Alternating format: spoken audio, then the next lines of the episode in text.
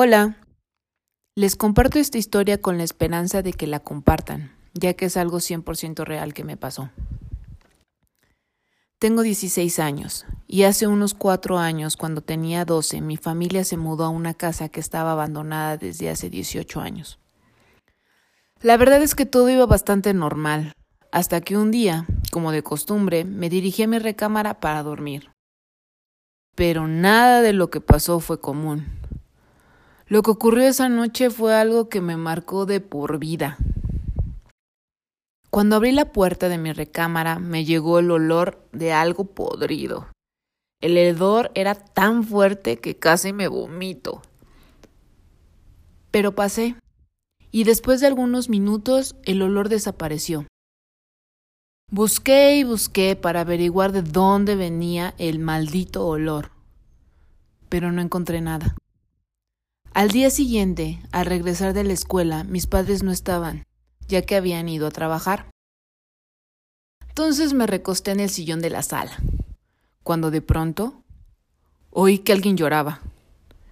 El sonido provenía de mi recámara.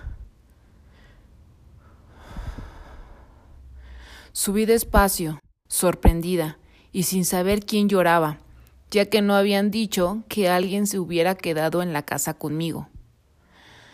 Abrí la puerta y ahí estaba. Una niña de cabello largo y negro estaba sentada en mi cama.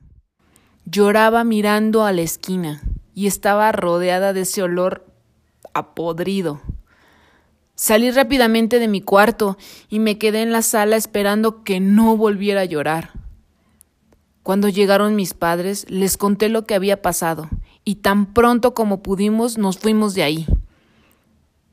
En el camino me contaban que hace algunos años una niña de 12 años había muerto estrangulada por sus padres en esa misma casa. Las palabras que me dijeron me helaron la piel. A pesar de que ya no vivimos ahí, aún veo a la niña. Esa niña me sigue donde quiera que yo voy.